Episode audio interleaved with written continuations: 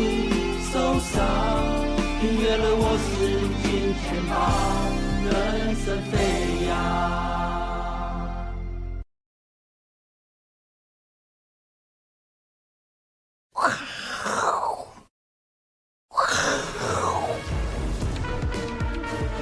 欢迎收看，我是金钱豹，带你了解金钱背后的故事。我是大 K 曾焕文。首先欢迎现场嘉宾，第一位是财经 V 怪客 Vincent，对岸的季荣季老师。好，这个本周啊是二零二三年最后的一周的交易日哦。那台股今天的成交量呢，马上萎缩到不到两千四百亿哦。刚跟 V 哥在聊，因为呢这个外资都在放假哦，这个圣诞节，然后而且呢今天晚上美股也休市，所以呢。外资哦，可能在台股本周都休假的情况下呢，本周这个成交量啊，可能量缩会成一个常态，所以呢，指数的空间可能还是不太大，所以呢，接下来呢，要关注到还是选股的部分哦，是比较重要。那今天刚好是圣诞节啊，那圣诞节呢，传统的圣诞节叫这样，圣诞老公公来送礼物，对不对？送礼物。那今天呢，有哪一些族群收到礼物？哦，我们来看这，对大盘的贡献点数呢？哎呦！大立光哈，今天呢大涨了六这个五趴多啊，因为外资把它的目标价除了调高调高到它的三零零八的股票代号上了，现在已经看到三千两百块哦，收到一个大礼物哦，股价继续涨。那另外呢，AI PC 跟 NB 哦，同样哦，包括华硕啦、宏基啊等等，哦，这个还有谁？全部都大涨哦，这算是有拿到圣诞礼物的。但是右手边我们看一下呢。没有拿到礼物，反而被抢劫的哦，就是前一阵子很强的这个海运股哦。今天报纸还写说，货运货柜海运的报价惊涨十倍哦，这么大的利多，就先阳明跌停哦，长隆跌七趴，万海跌五趴哦。这个呢，就是有时候利多见报哦，这个当天呢反而就是利利多不涨，因为之前都涨过了。然后今天也说，苹果的折叠机呢开始呢要开始研究了，所以呢。就折叠机族群呢，照例也跌啊，富士达也跌，所以呢，这行情哦，真的没有量的时候呢，选股要特别小心，好不好？让大家知道一下，有些拿到礼物啊，有些被抢劫。那接下来的行情怎么看呢？先从圣诞节来跟 V 哥讨论哦。这个我们小兵很认真哦，帮大家抓了美股哦，过去呢，从二零一六年到去年为止哦，圣诞节这一段的行情基本上都有的，好，之后最多涨一点四趴了啊，少一点涨了这个零点三趴。不管怎样，圣诞节这一周容易上涨哦，就是圣诞节那一周，那一周而已。对，这七个平这七天的平均上涨呢是一点三八，上涨几率呢是七十三七十八趴，将近八成。一九五零年来以以以这个以后啊，哎，所以本周短线上大家不用担心股市会大跌，因为至少以美股来讲有圣诞行情哦，这是短线。那当然，短线过完这礼拜，那接下来明年明年怎么办呢？看远一点的话呢，我们要先从上个礼拜四，Nike 哦，Nike 是这个全球这个大型跨国企业，它公布它的这个财报状况不太好呢，下修全年的财什么财测哦，对不对？股价重挫，嚯，跳空跌了十一趴，好不好？这个数字呢，基本上很多都是低于预期。那我们看他讲什么？他说他要调降全年财测之外，并宣布未来不是一年哦，也不是两年，是。未来三年都要削减支出，哎呦，这一定是看到什么？要裁员吧？对，一定是看到什么问题。你如果没有裁员，对不对？没有没有裁员，三年二十亿美金呢？二十亿美金不容易。对对啊，而且是未来三年哦。那他说什么？财务长说，哎，从最新财测反映出什么？大环境充满挑战，特别是大中华跟欧非中东地区哦。重点就是这个，世界各地的消费行为有日益谨慎的迹象。所以从明年开始，Nike 认为哦，各地的消费有日益谨慎，可能是二零二四、二零二五、二零二六。大中国。对啊，哎，未来三年，所以我们刚刚说短线上一个礼拜大家不用担心，但是呢，明年之后，光从 Nike 的角度来看就要小心了。待会后面 V 哥有数据来来解读，可能他讲的几率很高。哎，Nike 的。Nike 的运动服跟鞋子最近有滞销吗？理论上没，应该还是没有啦。我知道现在年轻人哦，可能都会穿什么亚瑟士啊，哦，或是什么其他牌子嘛，New Balance 嘛。哦，是哦。对对对，但是但 Nike 还是算是重要的大型的这个运动厂商啊。所以阿伦现在也不不买 Nike 了，对不对？阿伦会买，因为阿伦是老人啊。哦，对，年轻人不买，但 老人老我们这种还是在买 Nike 的。不过我觉得，因为它它算是跨国企业，所以这个这个指标，当然我们还是要关注一下。因为如果它是呃龙头呢？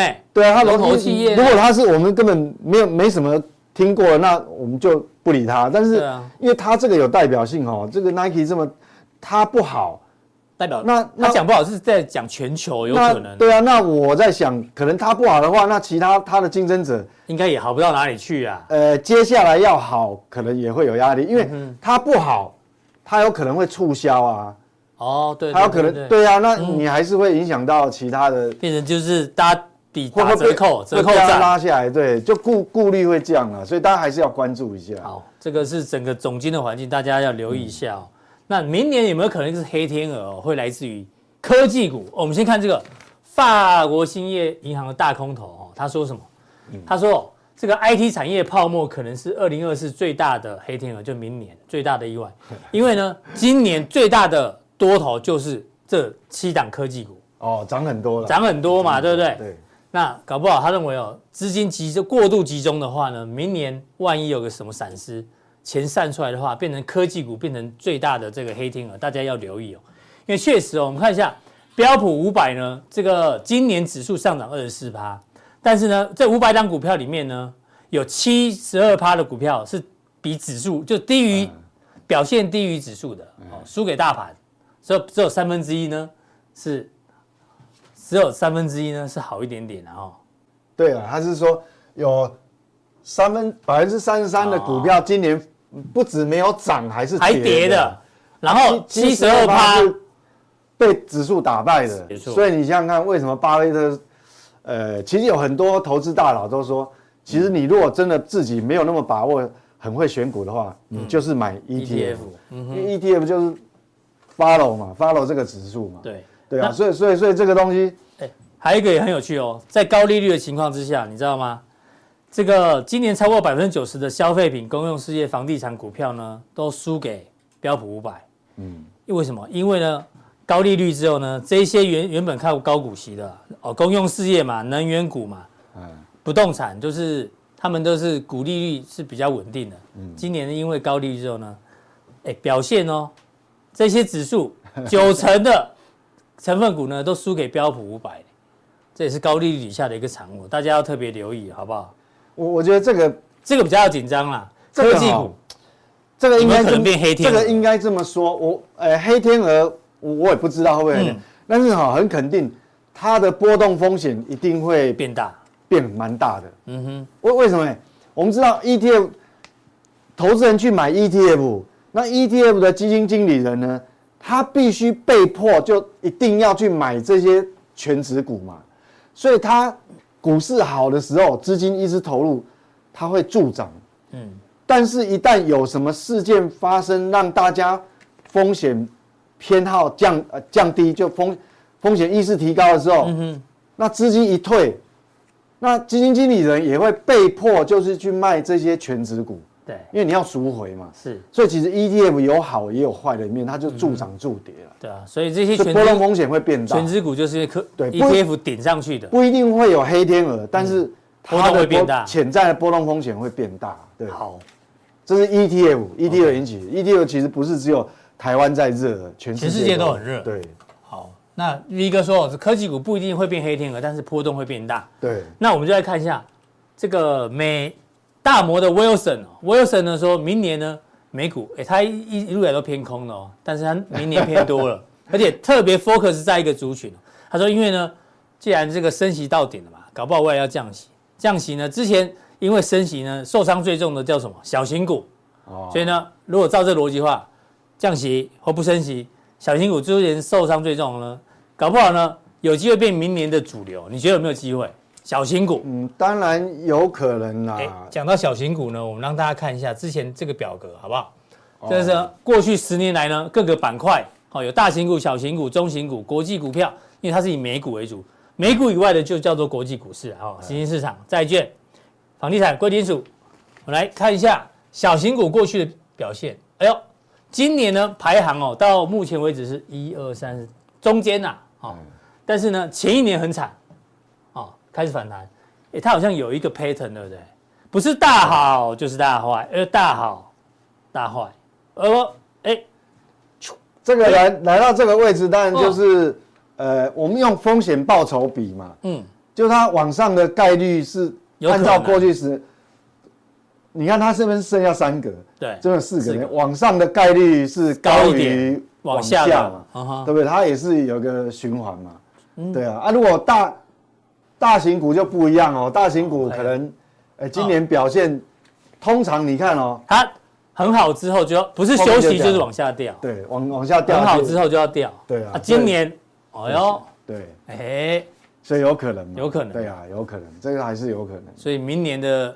行情哦，搞不好你今年都在追逐大型股，搞不好明年大型股表现会休息，搞不好变小型股。对啊，对啊，好不好？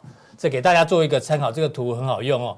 好，V 哥一并来帮我们帮我们做这个美股的一个解读。刚刚说 Nike 的看法，你比较担心，对不对？对，就是说，当然这个我也蛮担心的啦。嗯，哎，他是华尔街大空头，空头认输翻多，对，空空头认输翻多。哎，这个蛮恐怖的，好不好？这个我也蛮担心的。对，这个蛮恐怖的。那但我们讲到基本面，其实 Nike 等于说，其实哈，Nike 它并不是第一家，嗯，发出一个警讯、景气基本面的警讯。我记得在一个礼拜以前，不是还有一家嘛？那个是快递的，是不是？FedEx 是。对啊，联邦快递啊，联邦快递也在也。因为那个也是，因为你想想看，大的物流公司，你物流物流其实就是跟景气。是非常有关系的。你对你景气好的时候，那个那个物流业通常都都会很好啊。嗯，几乎是好，它不不太会。那它它既然展望未来是不好的，那现在又 Nike，我想如果后面再再多几家，蹦个一两家出来是有指标性的公司，那我跟你讲，这个可能就就会有一些疑虑哦。那我们来看哦，但是目前毕竟市场还是在存在一个一个比较。喜悦的氛围是说，我刚刚讲说圣诞节美国是有行情的哦。对啊，你不要太偏空哦。它是喜悦的行，呃，喜悦的氛围嘛。嗯。那喜悦什么？因为哎，确实哦，那个通膨哎掉很快呢，掉很快。那掉很快，大家反射动作都想，那降息会一直提前，提前，提前降息。对，市场上反应。对，但是是不是？那我们我们不管，我们先看它内容，它到底通膨为什么降这么快？为什么掉？掉那么快哈，嗯，因为你看哦，这个 PC 已经掉到二点六，哎，核心是要二点六，那一个不小心搞不好核心三点一，核心虽然三点一，搞不好一个不小心下个月公布出来破三，破三都有可能。那那我们来看内容哦，嗯，那跟景气，我们讲基本面，我们先不讲股价，我看景气基本面到底是什么原因让它掉那么快？其实各位有没有看到一个很重要，这个是商品，对。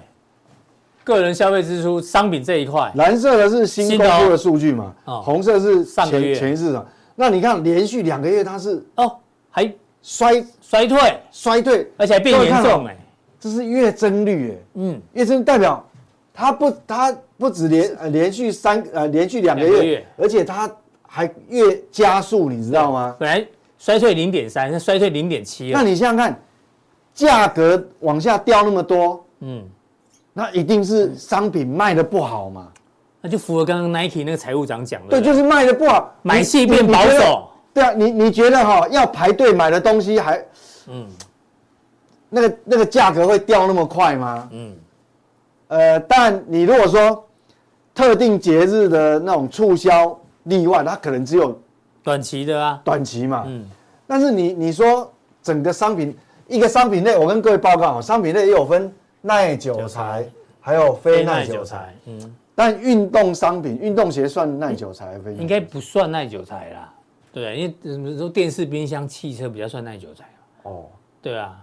哎，不管怎么样啦，你看这耐久材、非耐久材也都是连续两个月衰退啊。对，都连续两个月衰退。所以不管你鞋子算哪一种，都是衰退啊。对啊，所以你那你看其他服务业哦，底下很多是服务业嘛，那整个服务业 total 它是连续两个月都是。这因为这是月增率嘛，对，所以他们的价格还在往上推哦。嗯哼，那你那我们去感觉，所以你去感觉现在是是两个世界，就跟硬体商品有关系的，其实它感觉这在通缩、哦。嗯哼，通缩。嗯，对，这个连续两个，那这是月增率嘛，所以它它是我们我们不不看年增率，因为那种基期的关系，那代表通缩。那其实什么？其实这个相对亚洲的制造业是不是就不好？嗯哼，肯定啊，对啊。所以你不要看你，我跟你讲，美国人看到这个数字，他可以高兴，他可以开心。美国人、哦，但是要美国人、哦，对美国人你可以开心，嗯、但是我们是亚洲人哦，对亚洲我，我们看到这一块就不开心了。对啊，哦、对亚洲，我们亚洲是制造业为主，对亚洲制造业这个是一种伤害，伤害因为你这是通缩，你的价格一直跌。嗯哼，那你想想看，你想想看嘛，Apple 如果不涨价，嗯，但是他要追求那个获利成长。那第一个倒霉是我们亚洲哎，亚洲制造业，它一定是砍你的利润嘛，砍你的供应链的价格嘛，对，对不对？是不是这样？所以其实美国人可以高兴，好，但是我们不能高兴，嗯，对不对？我其实这个对亚洲是制造业伤害很大，是。那所以美国人呢，他高他是高兴什么？因为通膨是降温了，通膨降，他是在反映说，哦，降息搞不好会提早。可是我们发觉哦，理论上你这个是很大的利多哦，嗯哼，对。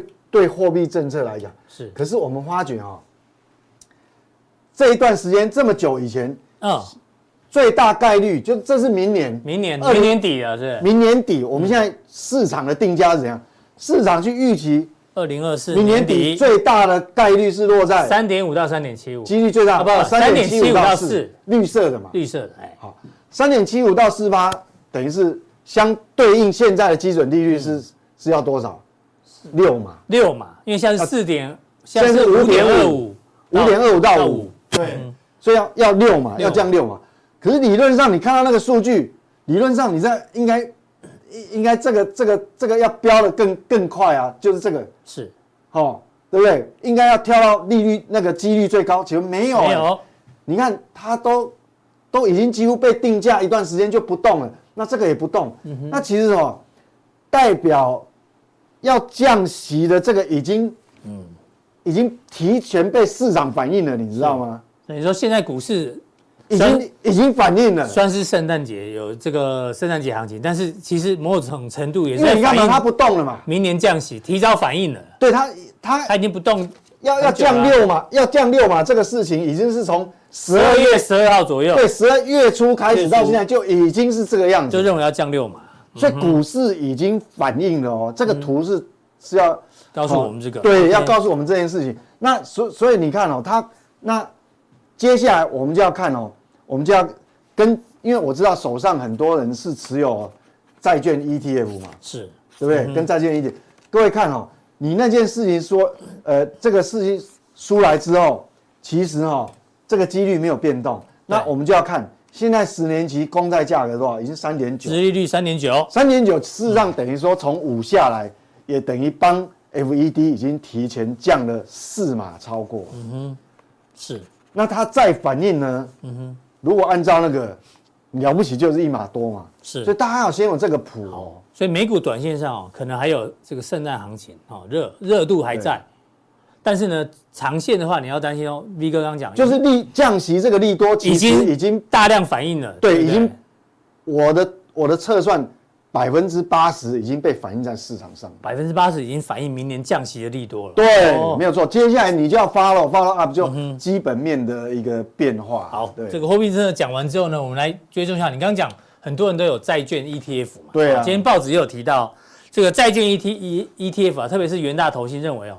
这个债券 ETF 呢，未来哦表现会不错，因为就像刚讲的降息，哦不升息降息之后，一年后、两年后、三年后它的报酬率，哎呦，当然这某种程度它可能是在宣传大家要买债券 ETF 了，对所以你抱越久涨越多，嗯，特别是哦民间企业，好会比投资的离债呢涨得更多，但他他没有悲观的权利啊，他是没错，他是 sell side 嘛，他他要卖你基金。他当然要这样讲嘛，他说他总不能说，哎，已经全部反映了哦，明年不会涨哦。那因为 V 哥没有卖东西，所以他可以讲真话。卖东西的人呢，他没有悲观的权利嘛，对对对。他说不要忽视美债跟投资等一下在未来数年的资产配置的重要性，意思就是说你手上一定要有这些产品啊，干嘛呢？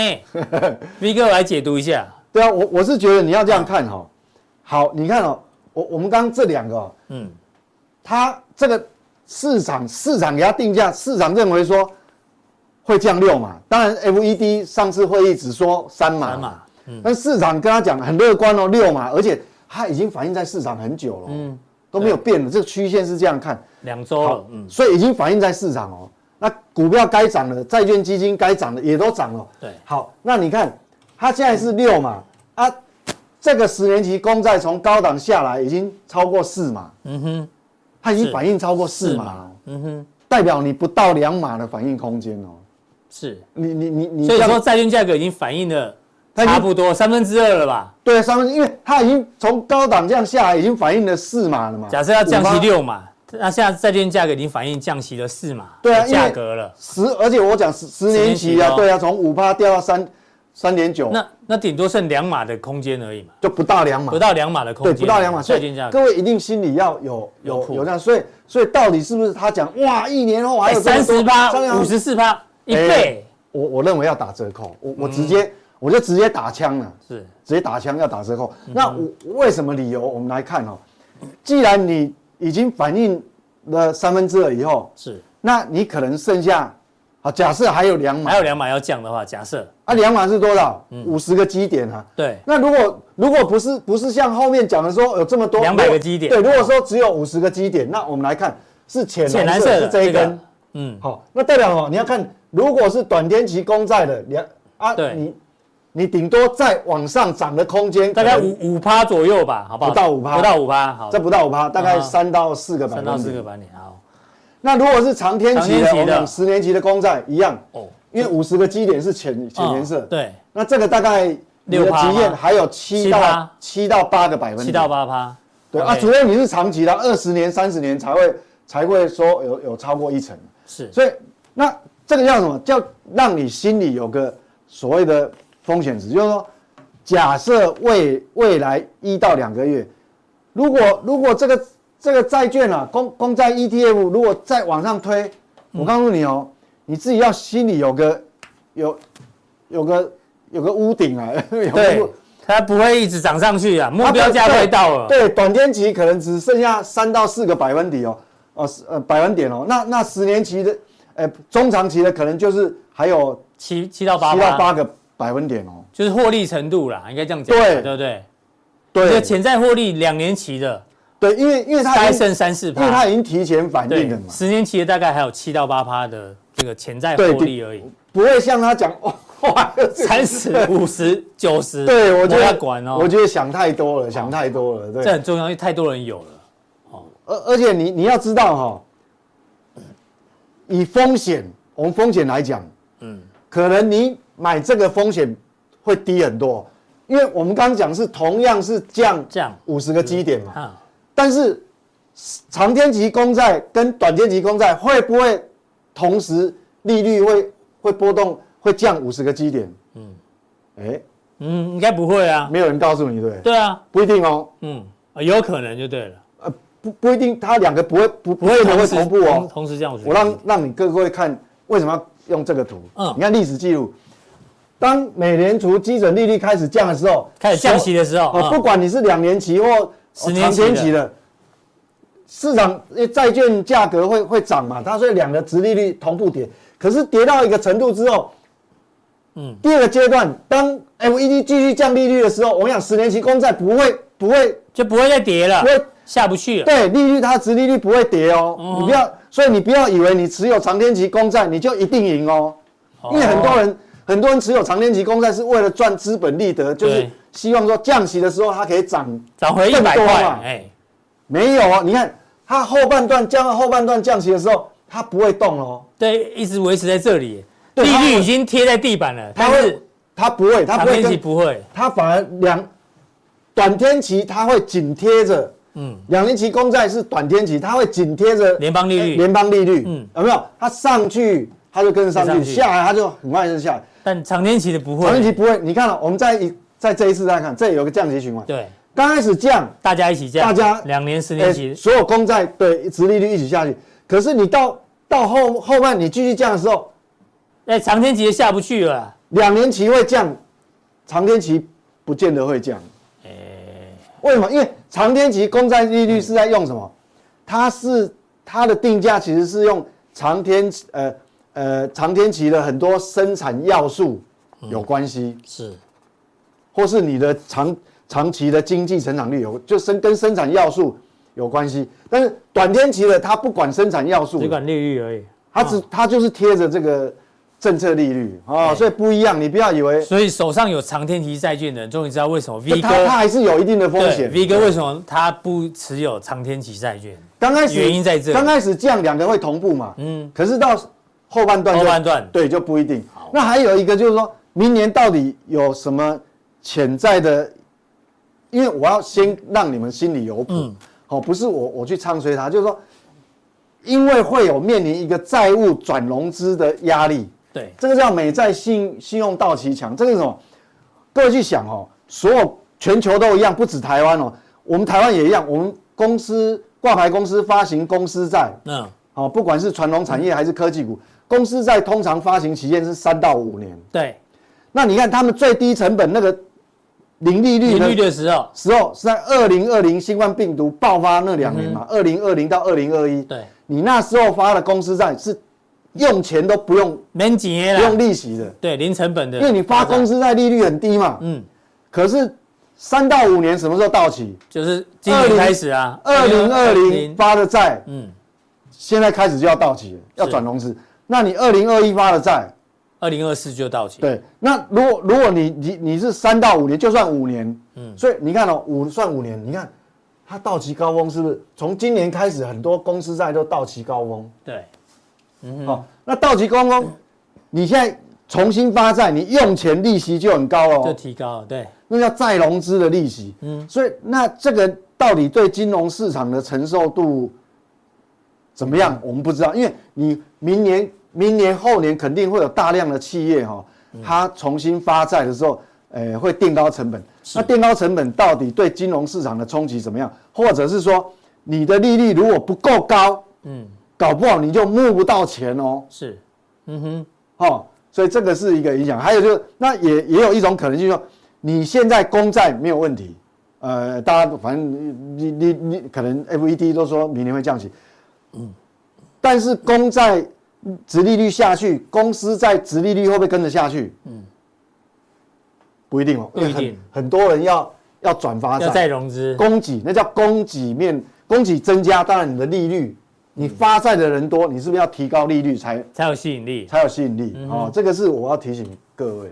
好，这个美股讲完了，债券也讲完了，那最后来关心一下台股好不好？嗯、我还是引用元大投信的说法哈，这董事长刘宗盛，我觉得他讲的还蛮贴切的。他说为什么现在股市不会跌啊？因为呢大家都在买 ETF，那 ETF 呢通常有分为一开始发展期、加速期跟成熟期，现在是属于什么？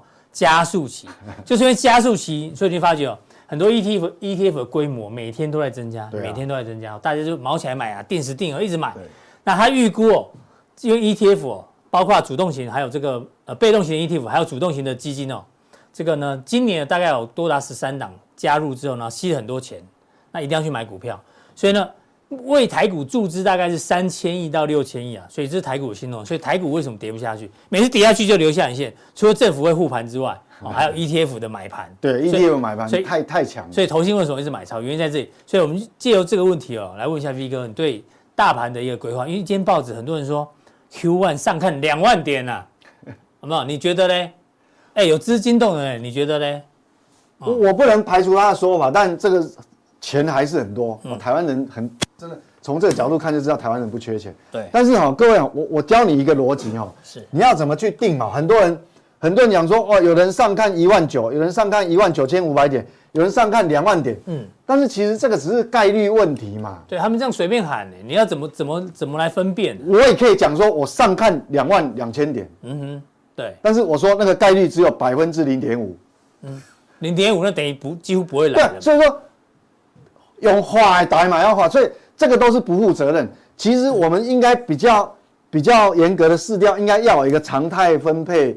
图是，那如果说我我们去统计每个基金经理人去去按他自己的意思去跑那个常态分配图，比如说你认为到一万九的概率有多少？到两万的概率有多少？嗯、是，那个几率出来了才算，就好像我们刚前面讲那个 FED、嗯、Fed Watch 那个，你要有个几率啊。好，那我觉得几率最高的会落在哪里？嗯、就以我们以常态分配那个高峰有没有，高峰在哪里？有没有？你觉得？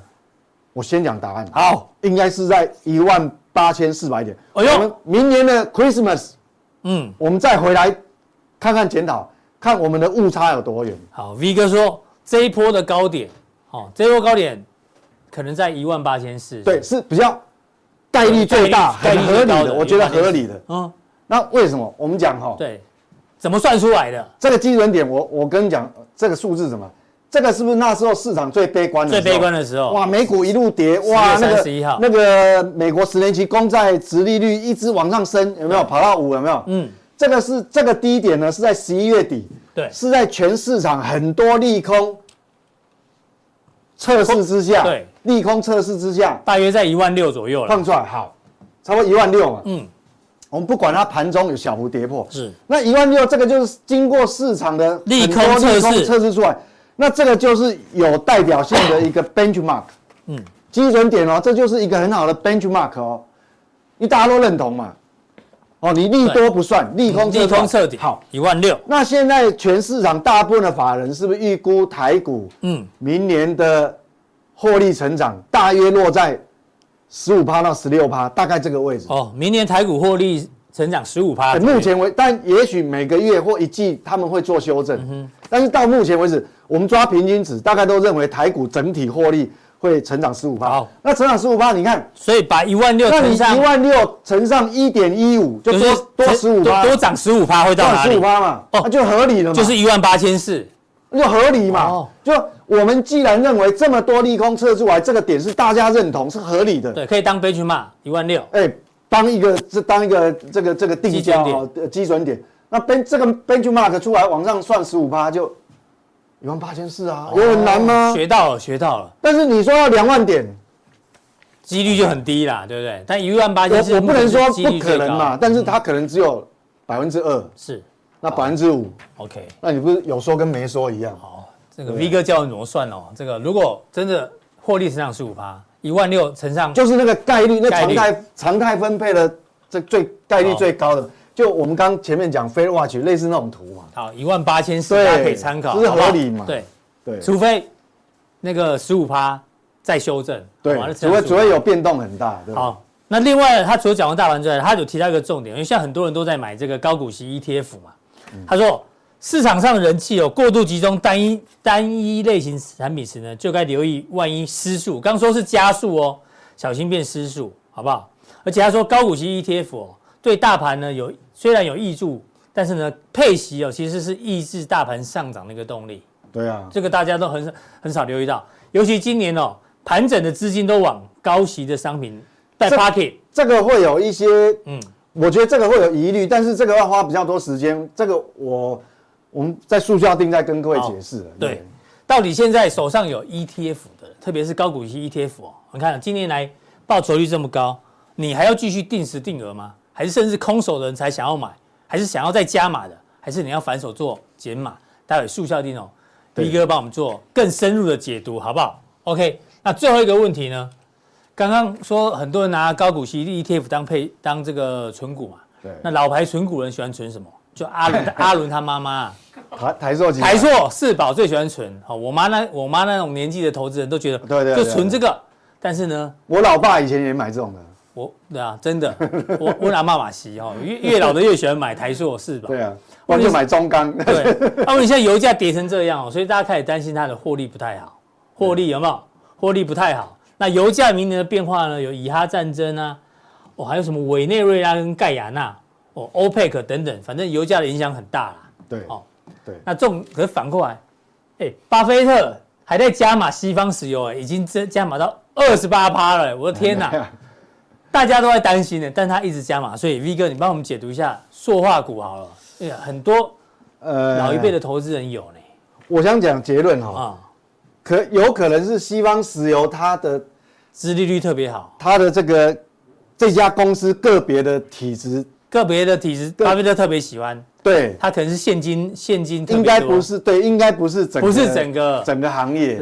哦，对，因为它有特殊的条件，可能这家公司的价值被低估被低估了，低估太多了。哦，对，为为什么呢？我我的看法是这样哦，我们先来看这个，这个对对这个景气循环股这个族群，景气循环股，哦，嗯，非常大，这叫中国的 CPI 跟 PPI。嗯，为什么？我们跟你讲哦，我们知道景气循环股过去来讲都是呃在亏损的时候，嗯，买是，对，验证了三十年，真的这样，亏损的时候反而是买点。亏损的时候本益比很高，买在高本益比，对不对？啊，或者是本益比啊，本益比很低的时候，反而都是卖点，因为它是景气循环股嘛。对。可是那跟这个就有关系哦。我们来看哦，中国，你看哦，现在哈，CPI 现在是负的，红色的，嘿，在通通缩哦，红色在在在零还在负的，负的负负的零种，真的通缩。PPI 也是负的。各位看哦，红色的部分哦，CPI 在负的以下。你看过去二十年，嗯，常不常见？不常见。零走在这里哦，没几次呢。这个是网络泡沫，网络泡沫嘛，还有 SARS 那时候。对啊，它这个是那个次贷海啸嘛。对，就外都外在因素。金融金融海啸。啊，是新冠新冠病毒。好，如果如果说如果说不是这种外部外部因素，或是什么突然的重大事故，或是什么重重大事故了，其实它这个停留时间都不长，它马上就上去。它不会通缩哎。嗯。但是你想想看哦。最近有没有什么突发？我最近没有新冠病毒啊。哎，全球股市都还很热嘞。对啊，它怎么自己突然通缩了？对，没有大。而且你看这个 PPI 是很是是在负三呐，负到三，所以你要看哦，PPI 是整个工业上上游的原物料呢，所以代表说其实这有一点不寻常。好，那我跟各各位解释哦，因为过去哈，过去存股都对，只要它亏损的时候你去买，因为他们很快就上来，因为。过去三十年，台湾在一个大暖炉的隔壁，你知道吗？嗯哼，就中国大陆过去三十年的经济是一直经济是奔奔腾了三十年，对。但是现在在中美对抗之下，对抗之下，哎，状况不太好喽。对，而且它奔腾了三十年，可能这个景气哈，嗯，惯性结构已经跟以前不太一样，因为它的量体这么大，你要像过去过去哇大幅成长可能不容易。那这这影响代表什么？就是说你这次。这这种亏损在过去都是短暂的，短暂的。但是这一次呢，它的亏损会不会会不会一直延续下去？哎，这个 U 型底是不是 U 很久？哦，那就有问题了。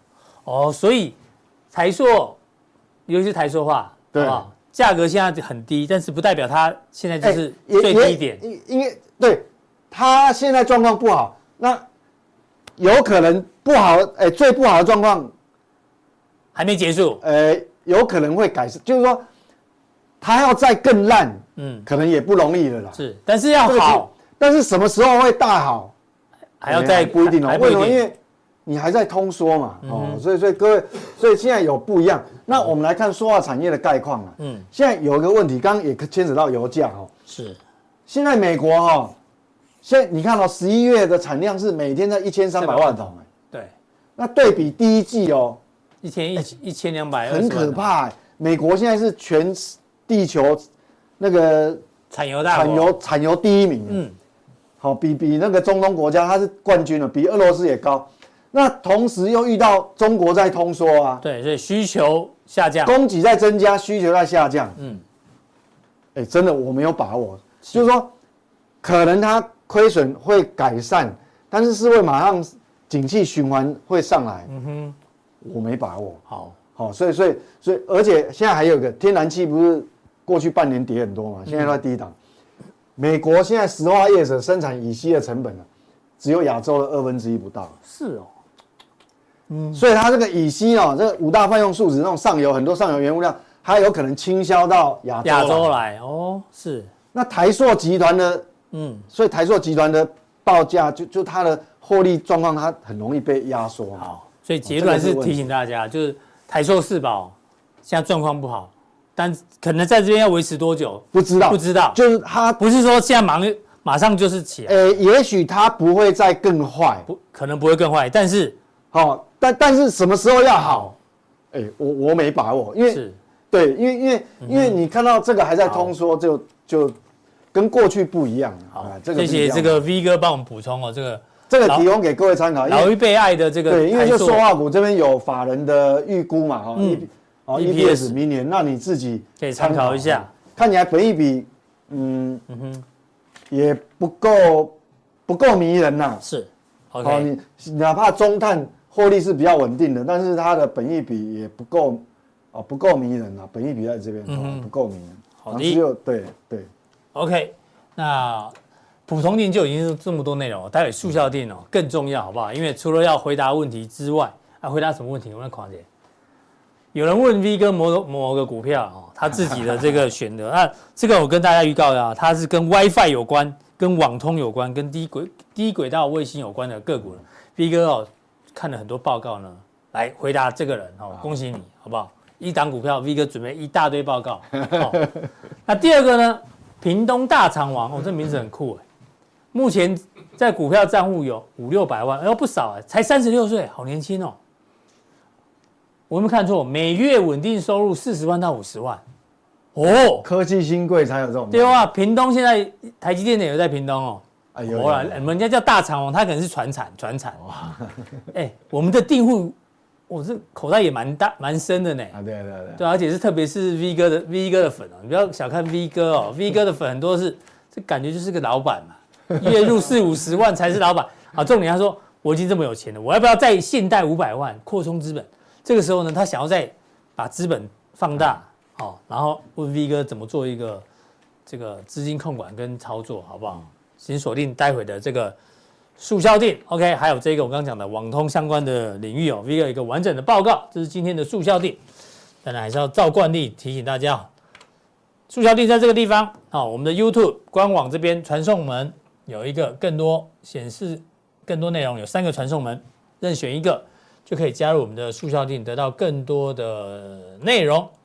再来下一位来宾呢，是在对岸的季宏基老师哦，因为今天报纸提到美光跟福建晋华。的这个官司啊，既然达成全球和解，他们从二零一七年就开始在控告对方哦，这个侵占这个这个技术财产权等等等等等等，一直到二零二三年要撤销对对方的起诉，结束所有的诉讼哦，哎，这是代表中美关系是不是要开始露出曙光，它慢慢回温呢？还是这只是个案？我们来看一下纪老师对于中美这个贸易战的一个后续的一个分析。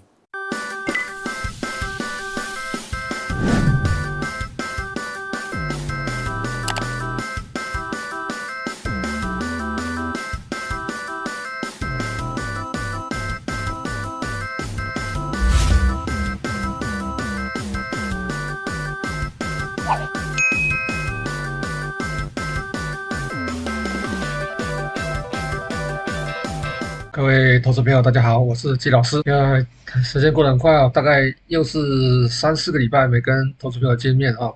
那天气在这段时间转凉了啊，冬至过了嘛？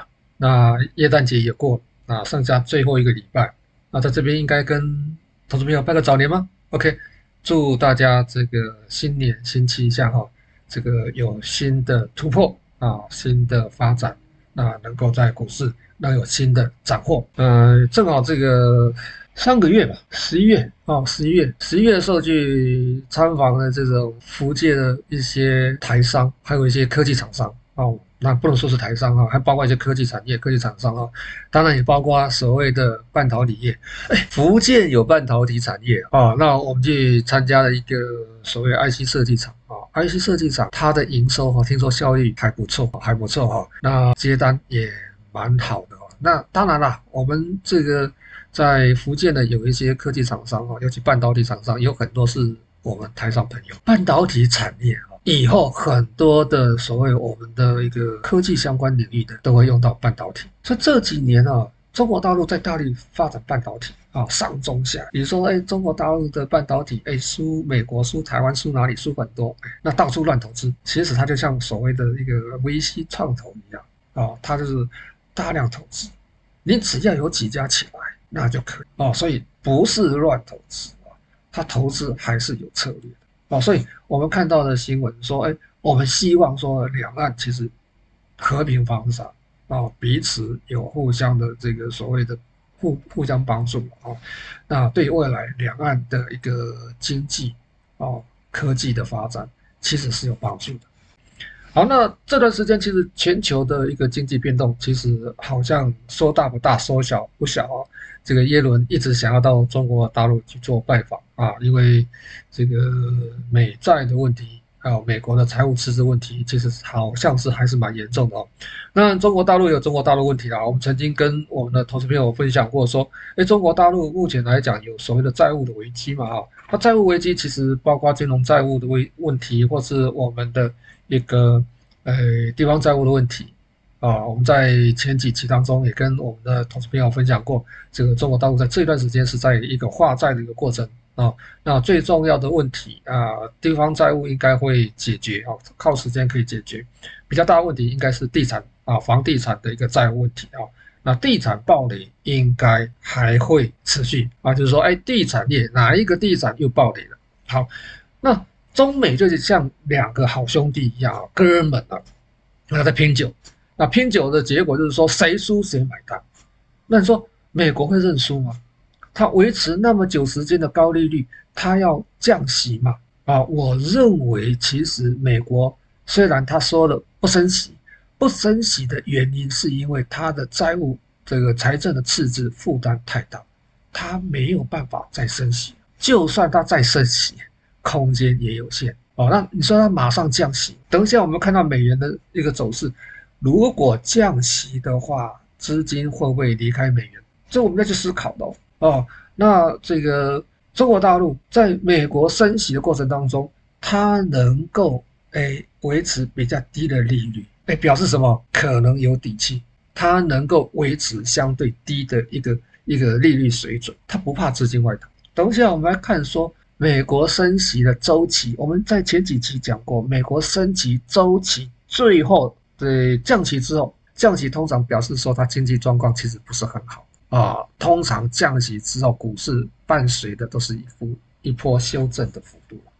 好，回到这边来，我们开始说二零二四年全球的 GDP 跟 CPI 的预估状况怎么样？很明显，我们现在看到哦，美国的什么？你看看它这个所谓的一个 GDP 状况好不好啊？GDP 状况好不好？来，我们看看。哦，上面这个地方 GDP 的成长，美国成长是多少？美国成长，哎，今年大概是二点四嘛，那明年大概是，哎，好像只有一点多，哦，二零二五年也只有不到两 percent 哦，所以我们看看这美国的一个经济复苏的状况，没有想象中的那么的理想，哎，股价在高高点，那股价在高高点，那我们再看看说，哎，中国大陆。哦，中国大陆的一个所谓的这个 GDP，今年预估有多少？五 percent 啊，五 percent 啊，明年也有多少？也有四点五啊，都维持四到五 percent 啊。我们说，中国大陆的经济不好，不好，不好，股价那么糟糕，但是它还能够维持五 percent。全世界有哪一些国家或地区可以跟它去做比较？哦，我们去思考一下哦。好，我们再看看看下面这个东西，什么叫 CPI 啊？CPI 美国的 CPI 今年大概是维持啊，平均大概是四点二，明年应该降到二点七，也就是说明后年它的通货膨胀问题基本上已经解决了。但是我们不认为美国就会马上降息，因为它要戳戳大陆的地产泡沫持续能够。哎，这个爆出来，爆雷出来，那希望说在这边再打压中国大陆股市，希望股市有更低点。我们说全球的货币啊，现金啊，最终都要以资产的这个形式去呈现它的一个财富价值。你拥有现金啊，它是没有价值的。金本位打破之后，现在的货币都是信用货币哦，国家为信用，那它就是一张纸。那资产呢？资产可能是股票，有可能是房地产，或是其他的一个有价值的厂房之类的设备之类的，这是资产。嗯，穷爸爸富爸爸不是告诉我们说能把钱放在我们口袋了，这才是资产。所以现金你越换会越不值钱。好，回到这边 CPI 的问题，美国是解决了。哎，中国大陆，哎，你说通货紧缩，通货紧缩，目前来看，哎，好像物价也慢慢持稳哦。我们看到 CPI。慢慢的，在明年后年，慢慢会回到稳定的成长的一个一个一个过程。所以在这个情况之下，美国跟中国两个兄弟拼酒的结果，我们不能说美国输了哈，美国现在，哎，或是说中国大陆输了，还还在这边还在纠结哦。但是这个未来这个趋势方向好像是越来越明显了。好，我们说美国全球薅羊毛，这二三十年来它的标准作业流程是什么？第一个。升息嘛，升息的话，美国跟本国货币产生的利差，你为了赚利息，你的钱会跑到美元的资产。全世界几次被薅羊毛都是这样子，你去看看美国在这几次的升息的过程当中，都有伴随一个事情，叫做战争、地缘的冲突啊。升息不见得能吸引资金都到美国去，你要造成什么地域性的？所谓地缘冲突，每次的升息伴随着地缘冲突，驱赶资金回到美国去做避险。等一下，我们就看到美元在，你看看现在俄乌的冲突、以巴的冲突，再加上美国升息，但是资金有没有回到美国市场？哎，前一段时间有，但是这段时间，其实你从隔夜餐款利率逆回过那一个这个图表。我们以前讲过很多次了，你会很明显的发现，资金已经没有在所谓的货币市场里面，啊，没有在所谓的银行体系、金融市场里面。你说到了所谓的一个银行体系，哎，到了所谓的一个房地产，哦，有部分移到房地产，说房地产价格很贵了啊，也是飙涨。有到所谓的一个股票，哎，也是部分而已。那有没有到债券？没有，债券资金是流出的啊。好。再过来降息，降息的话，其实老美狠起来，连自己人都收割。老百姓在高点去买了美国股票，他收割降息之后，就让美国的资金到全世界去收割廉价的资产。但是我们看到这一次的升息。全世界暴雷的国家很少，为什么？我们之前讲过很多次，中国大陆跟很多国家，四十几个国家有做货币互换协议。货币互换协议就互相借对方的货币，他把人民币借给了其他国家，那比如巴西、阿根廷、哦、俄罗斯之类的。啊，当然阿根廷这段时间呢，新的这个。领导人上来啊，有一些小小的问题啊，这以后我们再来谈这个问题，应该能解决。OK，借给这个巴西好了，借给其他金砖的国家，这些金砖国家拿到人民币换成美元去购买他需要的东西。所以在这个情况之下，很明显，中国大陆透过这种方式让他的人民币走向国际。我现在跟你互换本币，到时候本币要换回来呀，你还要从什么美元换成人民币来还我人民币啊？哦，好，那这个目前来看说，我们说资金并没有很完整的回到美国体系。你看看俄乌冲突、以巴冲突时候，它可能还会在亚洲制造冲突，希望把亚洲的资金逼出去。对，全世界能收割的还有哪些地方？欧洲被收割了，中东被收割了，对不对？亚洲的人，哎，也不是这个。当然了，全世界的聪明人很多了啊。我们看一下美元指数。美元指数为什么没有办法持续走强？也就是说，大家对美元的信用产生了疑虑。等一下，我们可以从什么？从石油、从黄金走势，我们可以来研判它未来的情形可能会怎么样。所以从这边来看，美元指数的走弱，你说我的一个股价走强，我的这个房地产价格走强，但是美元指数为什么会走弱？表示这些是内部资金在在在美国是内部资金在购买，而不是外部资金进到美国市场。他现在要戳中国大陆哦，对大陆发行的金融战，其实不是金融战而已，之前是所谓的贸易战、科技战，现在是金融战。那金融战过程啊，升息吸引全球资金回到美元体系。刚才讲过了，好，贸易贸易的顺差，中国大陆目前来讲还是有大量的贸易顺差。但是我贸易顺差，我赚到一百块钱美元，以前的结汇比率换成人民币的比率大概是百分之五十左右。这几个月啊，大半年来大概结汇比率就是怎么样？大概只有三十几%，不到四成，表示什么？我还是赚到的哦。我在国外贸易，我有顺差，我赚到的外汇，我以外币的形式留存在国外，所以我换成人民币回到中国的资金比例有降低，结汇比例降低。因为我要预备我的境外的货币的一个。做交易的一个需要需求，好，利差扩大哦，全球资金暂缓流到中国，中国大陆你说国债哦，利率低了，你去买中国大陆的公债，除非你自行发行人民币计价债券，好，我去买中国大陆的国债，我钱存在银行体系，老百姓也知道，我存在银行里面二点多，存在美元体系五点多，将近三%的利差，所以资金外资也好。包括中国大陆的老百姓也好，哎，我为了赚什么？赚这个利差啊，所以会有这些资金暂缓流到中国，资金没有流到所谓的一个美元体系，哎，它现在有部分只是也是 stand by 啊，没有办法完全进到中国大陆来。美国是这样子哦，你不进到我这边没关系，但是你不能到大陆去哦，它也吸引大陆部分投资者资金外流，为什么有利差？然后你看哦拜登在上半年好像三月份的时候就讲过不准。哦，所谓的一个这个他的一个退休金啊，包括所谓的一个学校啊，学校的校务基金啊，投资中国大陆，它有限制。然后看坏看坏中国大陆的经济，其实我们刚才看到中国大陆的一个 GDP 没有那么坏啊，全球几乎是排最高的。对，但你说印度很高了啊，排前面。他为了什么？为了打压股市，打压股市的目的啊。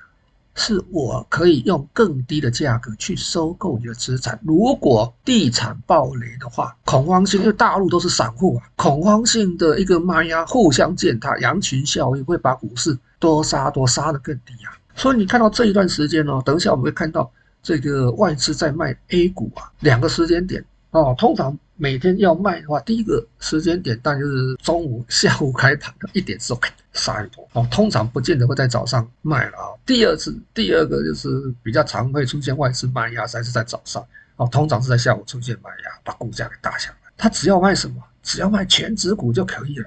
权值股打下来，这股市的高点其实就有限哦，股市的高点就有限会被压抑下哦，所以大概这大半年哦，股市就在这三千点载浮载沉。三千点载浮载沉，我们看指数是没有办法赚到钱，个别股票也有创新高的吧？哦，但是个别股票你要去抓这个个别股票是有点风险，好，有点风险。好，外资连锁在骂这个股票，大陆的股票跟香港股票，啊，这个一段时间哦，我个人预估了哦，应该过明年农历年前后，哦，这个大陆股市才会有一个比较明显的一个像样的一个走势出来，哦，所以稍微这段时间。还要忍耐，你也可以看到中国大陆的 CPI，大概这一段时间都在所谓的正负之间啊游走啊游走，哎，估计啊估计大家会等等什么？等 CPI 慢慢维持到什么零点五一一点五以上啊？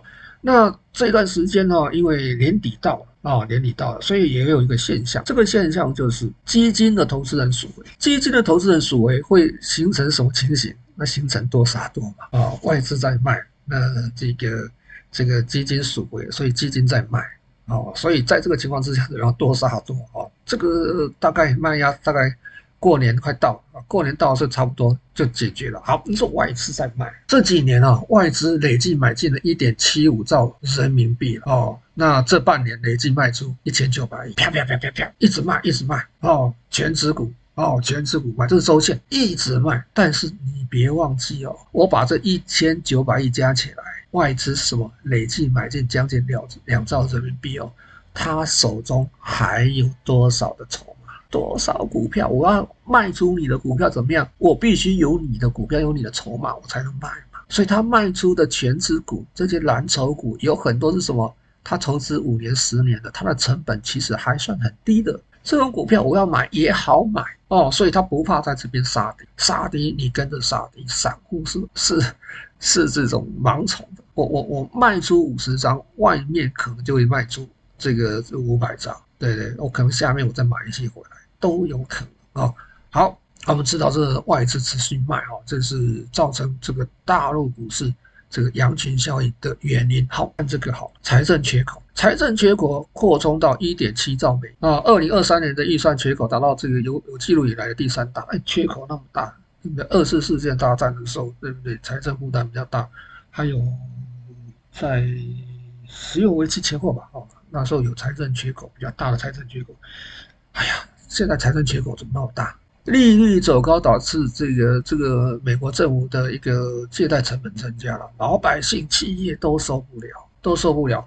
以前美国有财政缺口怎么处理？我发行公债，发行公债，全世界的央行会去买美债啊。但是这一段时间，全世界央行好像诶是联手抛弃美债了。当然你可以这样子讲哦，我们说。美国公债百分之将近四十八、四十九是什么？是美国的自然人跟所谓的法人去买哦，自然人跟法人去买，就是这个退休基金啊，一般的投资人去买美债啊，就赚它的利息，占了百分之四十八、四十九。全世界的央行占比大概只有百分之二十五左右哦，二十五左右了哦。那 FED 占比也是二十五左右了哦，所以美国这个发债哦。有一大部分是让这个内部人去买啊，一部分是让所谓的所谓境内的一个央行去买哦，但是境外的这个买盘减少，境外的买盘减少了，这就是一个很大的我们必须要去思考的问题哦。好，再过来我们看到这个时候美国的这个这个去年的利息支出哦，占政府支出的百分之八，今年的这个所谓的一个一个财政支出啊。利息部分超过一点零二五兆美元啊，去年只有八千多，不到九千呐。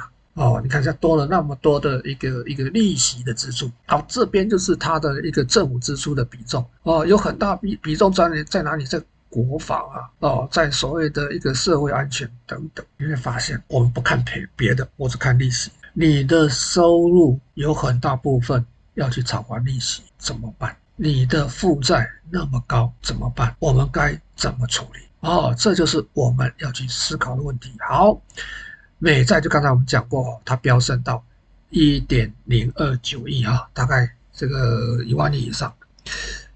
这个是美国财政部长，前财政部长在十二月十四号接受媒体采访的时候就解释这个现象。哦，所以美国今这个时间段的金融市场的风险，跟零八年金融海啸来的时候，它的状况是有一点点类似的。美国是软着陆、硬着陆，你不要说它不会不会这个硬着陆哦，就算要软着陆，也有也也有的看哦，这个也有的受哦，所以你要去思考这个问题哦。所以你看到这个利息首次突破一万亿，利息啊比重。好，这就是全世界在卖什么？卖美国美债哦，所以你要知道说持有美债哦，那这中国大陆全世界都在买美债了啊。中国大陆在两年内有二十二个月是抛售美债了，所以我们在前几期的节目当中不是讲说你卖我的美债，我卖你什么？我卖你的股票啊，对，你压我，我压你，对不对？OK，好，来，这个就是说这个美国公债流动性现在非常差了，有几次的一个美债的标售竟然标不出去啊，美债利率大幅飙升啊。哦，这个是很麻烦的事情，表示它公债拍卖没有人要买，外资不买哦，你国外的基金不买，你国外的这种所谓的一个央行不买，对不对？FED 买就是宽松货币政策嘛，老百姓退休金啊，美国的退休金之类的，老百姓买不买？那个比例太小了哦，所以这个所谓的状况其实不是很好，美债的状况流动性出现问题，哦，这是我们要看的哈。好，你说股市，股市我不排除它还会有一口气冲一下，但是你要知道说，从基本面也好，从技术面也好，这边是投资区还是风险区？哦，这里是贵还是便宜？股票是贵还是便宜？我们在前几期的节目当中也跟我们的同学分享过，因为看到美国科技类股这个七档股票的科技类股，它主要是涨这些股票，其他股票是大部分是没有涨，平均是没有涨。S M B 五百到九，你看这些股票。纳斯达克哦，那纳斯达克主要是涨到科技类股，科技类股市值占美国市值的三分之一。为什么？ChatGPT 出来，大家怕搭不上这班顺风车，所以一股呢全部进到所谓的科技类股上面。尤其这个七家公司，我们之前讲过 mand 加 N Video 之类。好，再过来就看看，我们看到说美国有没有风险？看到散户投资者的多空。哦，平衡点正好在历史高点。以前出现这个位置的时候，都是什么？股市可能要反转的时候，股市可能要反转的时候，现在又面临到我的历史高点附近了，所以大家也会警示。现在这个时候，我们去买美国的股票合适哦？合适吗？好，注意一下。好，好，再过来，这个是所谓的。这个黄金的一个走势图了。黄金在重新恢复哈，我们之前打破金本位制度，对不对？重新恢复金融货币和信任锚的属性，所以全球央行你会看到，全球央行其实都开始怎么样，在买黄金作为它的储备啊。全球央行一致的共识是什么？我不能说去美元化了啊，都在卖美元。相关的资产去买黄金，而且美国有二十七个州宣布金融独立，所以在四月的时候有一部新的这个美国大片要上呃上映啊，好像名字叫《内战》啊，内战可以去看看预告片啊。好，再过来我们看一下哈，这个是所谓的石油的价格，五家美国的这个大的投行啊，对二零二四年的布兰特原油预测哦，大概是八十五块钱了哈。我用的是西德州原油，让我们的同学们看看它的最低价六块多，是当初负利率的那一个叫做西德州原油啊。布兰特原油的最低价是十六块半左右，那我们这边是收盘的位置，我拉起来啊，它它结算期货结算价是负的。亚洲人，尤其是这个这个我们国内台湾也有了，大陆也有了，很多被收割的了。西德州原油哦，比布兰特原油少了大概五块钱。那目前来讲的话哦，这个布兰特原油，呃，西德州原油到七十三块，布兰特原油大概是七十八块。所以说往上高点有限。那么多国家在联合减产啊，联合减产为什么股价起不来？表示经济可能不好。为什么？因为有很多闲置的产，哦，闲置的产能，所以我的这个供应减少的情况之下，我在往上涨空间有限，因为我有很多的闲置产能。为什么闲置产能？经济不好。好，高盛目前预估这个。明年油价的涨幅将低于之前的预测啊，它之前预测会到到达一百块以上，现在预测是到八十五块啊啊不抱歉啊，这个高盛预测是最高的啊，大概好像九十几块啊，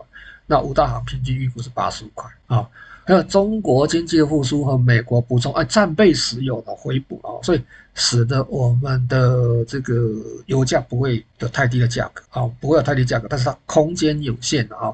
我认为，我个人的研判是整理偏弱势，那也表示说黄金也好，油价也好，表示说市场上去美元化是不是在进行中啊？这是我们去思考的问题。好，那中国大陆啊，中国大陆现在的老百姓哦，谈股色变啊，不敢买股票。那我们也不急着去买股票，为什么？上面都是套牢的人，你一往上拉，大家解套；你往上拉，大家解套。那谁会去往上拉？大家不会往上拉。那比谁气场，不是比谁气盛。所以大资金什么？我在这边等着低阶啊，有价格我就买，没价格就算。我等着低阶啊，我不追价。那我们看到说。在这一段时间以来，大陆的所谓的呃居民的储蓄率一直创新高，不敢投资，不敢消费，但是是有点我说陷入通缩。但是中国大陆是有些政策开始在做，你就看到它的一个所谓的理财的一个商品这个比值 创新低了。为什么不敢买理财商品？理财商品包括什么？股票、基金嘛。哦，那现在有些资金开始。去买这个公债啊，美诶大大陆公债啊，大概都五%以上报酬。哎，你放在银行利率不高，你买什么？买公债啊？我们说在上个月十月份吧，哈，这个中国大陆发行了所谓这个一万亿这一兆的所谓的特别公债，财政部发行，跟大家借钱。你来买公债嘛？我跟你借钱嘛，利息高嘛，比银行体系高嘛，对不对？你这钱不要放银行。借给我，然后我去做什么？做公共工程的建设，对不对？主要是什么？防灾。这个这一两年就是洪灾，造成有些这个地方有些影响啊，我去做防洪的一个一个公共工程的建设。好，这些资金慢慢怎么样？我的投资的资金是创相对历史低点位置哦。那什么时候翻起来？哦，储蓄率过高，什么时候稍微做个转变？这一段时间，理财商品有一点点翻钱的现象哦，那我的一个银行储蓄率开始走平了哦，这就是我们资金可能开始有机会反向一个机会。他让我们讲了那么多哦，很多投资朋友讲说，哎，美国股市涨了那么多哦，大陆股市在三千点啊，上证三千点，嗯，不上不下，那我们 A 股投资就没有办法跑赢跑赢美股吗？A 股的投资报酬率真的那么低吗？好像也不见得是哦。A 股有一些股票，它的年化报酬率不输美股哦。那我们休息一下，等一下速效定，我们来看看哪一些 A 股我们有机会跑赢美股，怎么会用方式去跑赢美股？休息一下，我们再进到现场。OK。